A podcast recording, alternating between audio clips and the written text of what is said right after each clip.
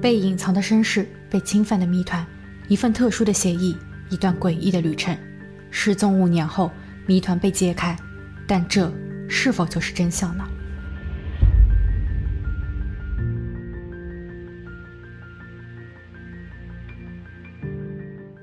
？Hello，大家好，我是桂林毅。今天的故事发生在美国佛罗里达。二零零九年十月，玛丽·卡尔森搬入了牧师家。对于他来说，这是近期以来最开心的一件事。他的人生经历了各种变故，而此时似乎又看到了一点希望。回望过去，自从有记忆起，他就被美国军人查尔斯收养。全家人对于他的身世概述仅限于1974年10月7日出生在菲律宾，生母叫妮娜，是一个单亲妈妈，不确定为什么妈妈会抛弃他。从小，玛丽就和养父的女儿一同长大。两个人的关系也算融洽，然而某一天，继母的一句话让玛丽惊愕：原来一直以来自己所敬仰的，其实就是自己的亲生父亲。玛丽与同父异母的姐姐在成年后搬到了佛罗里达居住。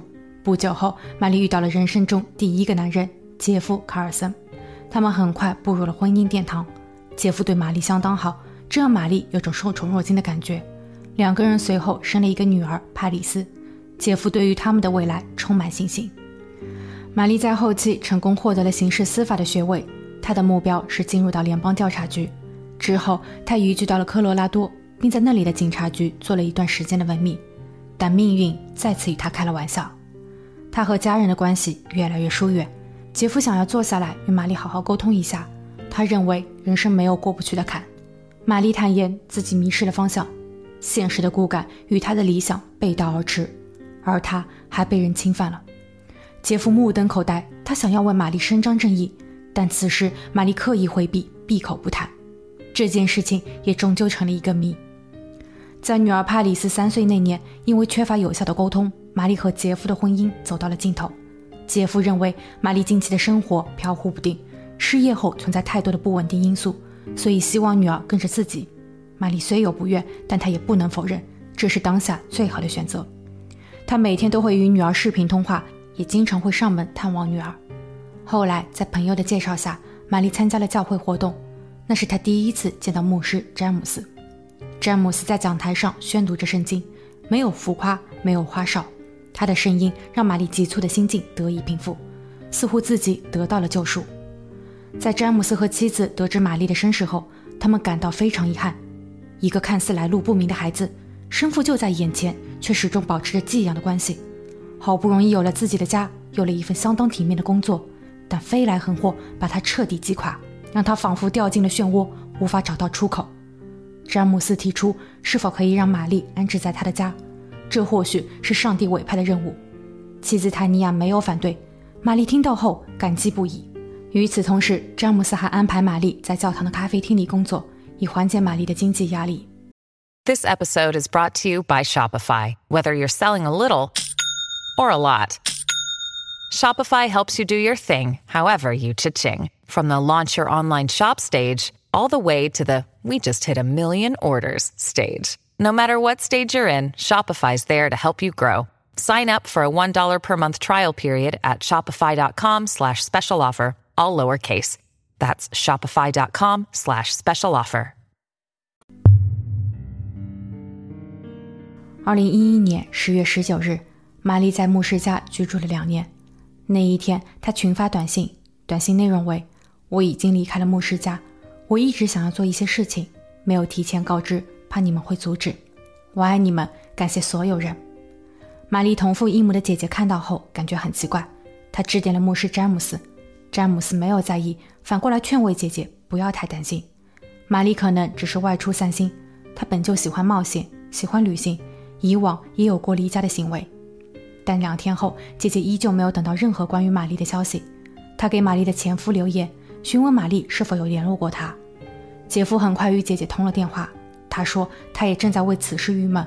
玛丽已经将近一周没有和女儿帕里斯通过电话了，这相当反常。最后，他们选择立刻报警。当警员接收到信息后，他们拜访了牧师詹姆斯。詹姆斯的情绪相当激动。他责怪玛丽的不辞而别，同时也非常担心她的安全。两年了，玛丽与他们同住，虽然精神上有了寄托，但她仍然需要面对很多的现实困难。这些压力让她一度患上了严重的躁郁症，医生为她开了一些可以缓解的药物，但在后期因为玛丽的怀孕，她被迫停止了使用这些。而在三个月前，小女儿格蕾丝出生，产后的压力加上之前就已经有的病症，玛丽的精神状态越来越差，他经常会伴有剧烈的情绪波动。甚至已经服用完了一整瓶处方药。自己最后一次见到玛丽是在十月十七日，也就是玛丽群发短信的两天前。那天，自己和妻子在晚上六点忙完教堂工作后回家。詹姆斯提议一同去超市采购，玛丽拒绝了。他称自己很累，想睡一会儿。詹姆斯不放心，所以让妻子带着小宝宝格雷斯去超市，自己留在家中陪玛丽。他看着玛丽睡下后，想利用这段时间外出锻炼下。等玛丽醒后，与她好好聊聊。但当他跑步回来后，玛丽和他的白色皮卡都不见了。詹姆斯去到玛丽的卧室，发现她已经将行李打包完毕，但并没有带走，所以他认为玛丽只是临时外出。十八日，詹姆斯收到了玛丽的短信，说自己已经把车停放在了机场，自己需要外出两天，让詹姆斯把车开回家。由于詹姆斯一直忙于教会的工作，所以直到二十一日才把车取回。詹姆斯提供了取车的凭证，警员也查看了玛丽的皮卡车，但没有发现任何的异样。离开牧师家后，警员去了次机场，他们试图通过航空公司的旅客登记信息找到玛丽的最终目的地，但很遗憾，数据库中并没有相关记录。警员尝试调取了机场的监控，包括玛丽将车停入停车场时的画面，然而监控视频的记录却已经被覆盖。Hey, it's Kaylee Cuoco for Priceline. Ready to go to your happy place for a happy price? Well, why didn't you say so? Just download the Priceline app right now and save up to 60% on hotels. So, whether it's Cousin Kevin's Kazoo concert in Kansas City, go Kevin, or Becky's Bachelorette Bash in Bermuda, you never have to miss a trip ever again. So, download the Priceline app today. Your savings are waiting.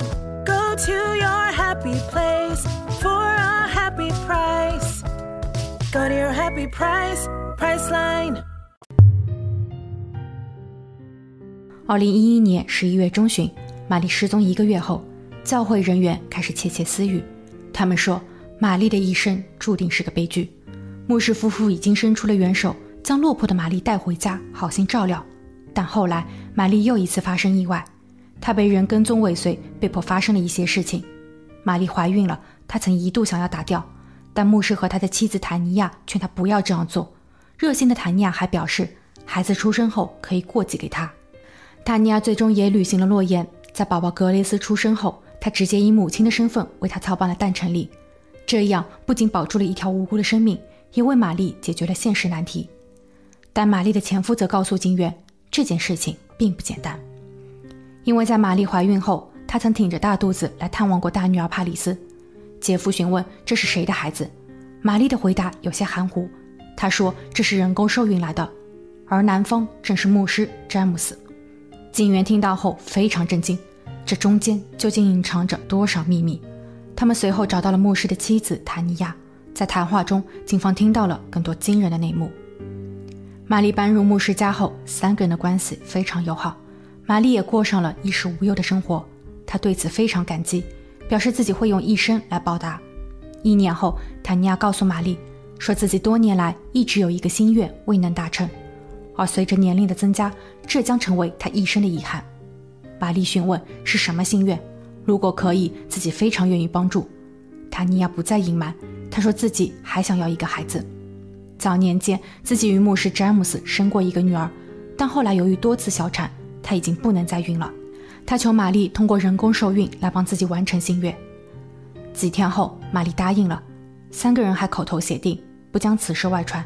等有了宝宝后，塔尼亚将成为宝宝唯一的母亲，玛丽仍可以住在这里。为了防止玛丽后悔，詹姆斯每晚都会特意给她讲解经文。他选择了一些篇章，暗示他们秘密交易是可行的，并表示之后这种特殊的家庭关系会更加紧密。现在玛丽失踪了，夫妻两人都很自责，这不是他们想要的结果。在塔尼亚与警方谈话的次日，詹姆斯寻求了教会长老的帮助。他痛哭流涕，说自己不想活了。每当他看到宝宝时，就会想到玛丽，但他似乎已经找不回玛丽了。长老为他请来了一位心理医生，医生把詹姆斯送进了精神病医院。詹姆斯在里面足足待了十天。出院后，他辞去了牧师的职务，并决定与塔尼亚·格雷斯一起搬离该区域。他们在第二天一早就出发，目的地是亚利桑那州。虽然很多证据都显示玛丽的消失并不简单，因为玛丽离开时除了手机什么都没有携带，她的银行卡存款只有一千美元。在她最后群发消息并通知詹姆斯提车后，她的信用卡、借记卡、电话都没有任何使用记录。但警方似乎也找不到更多的新线索。玛丽的朋友向詹姆斯索要了玛丽的私人物品，包括行李箱、衣物、电脑等。詹姆斯没有拒绝。朋友在拿到后，把电脑直接送往了警局，里面大部分的文件已经被删除。警员尝试恢复，他们得到了几段视频，是詹姆斯在网上销售纪念币的片段，这似乎与他的牧师形象不符。除此之外，他们还获取了一份手机短信的备份。但由于技术原因，这些信息都无法被正常显示。一个月后，警局接到了一通匿名电话，暗示玛丽已经遭遇了不测，她被埋在了詹姆斯家的后院。警方随即带着寻尸犬进行搜查，但他们一无所获。案发三年后，二零一四年年底，随着技术的更新，玛丽的短信备份被成功破解，里面有成千上万条短信。在短信中，玛丽与詹姆斯互诉心声，还共享了一些私密照片。更令人震惊的是，詹姆斯还在家里实行了一夫多妻制。他表示，玛丽可以成为塔尼亚的好妹妹。那么问题来了，玛丽的失踪是对于这种关系的恐惧，选择离开隐姓埋名，还是说詹姆斯为了保全自己的声誉，在玛丽不愿意配合的情况下，让玛丽永远消失？又或者詹姆斯的妻子塔尼亚？因为无法忍受与玛丽共侍一夫，害怕玛丽终有一日会夺走他的一切，所以痛下毒手。警员立刻提审了塔尼亚。面对审问，塔尼亚并不慌张，相反是警方在听到结果后表现出了惊愕。塔尼亚说：“玛丽确实已经答应借腹生子，但她并不知道詹姆斯为了提高成功率、确保质量，决定亲自上阵。他灌醉了玛丽，然后当着塔尼亚的面与玛丽发生了关系。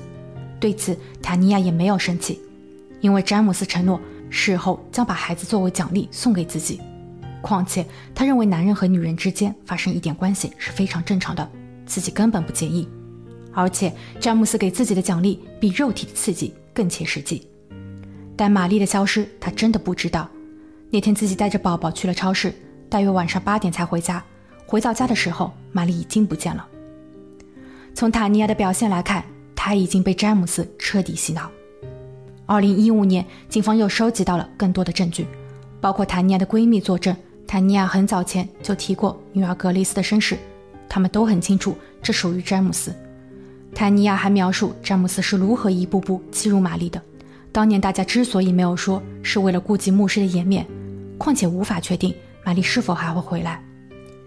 教会的新艺人牧师安德森表示，二零一一年詹姆斯进入精神病医院后，他说了很多不正常的言论。包括有违传统的一夫多妻制。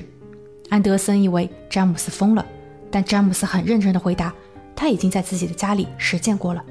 玛丽和坦尼亚能够很好的相处，但当时安德森为了维系教会的形象，他没有站出来指控詹姆斯。最后，警员获得了詹姆斯在玛丽失踪后的手机定位。虽然说玛丽群发消息的时候是在机场附近，而詹姆斯的手机定位显示他在家里，距离机场有两个街区。但在玛丽把自己的白色皮卡停入到机场的时候，詹姆斯的手机定位恰巧也在机场。难道说詹姆斯是为玛丽送行的吗？还是说这一切根本就是詹姆斯在自导自演呢？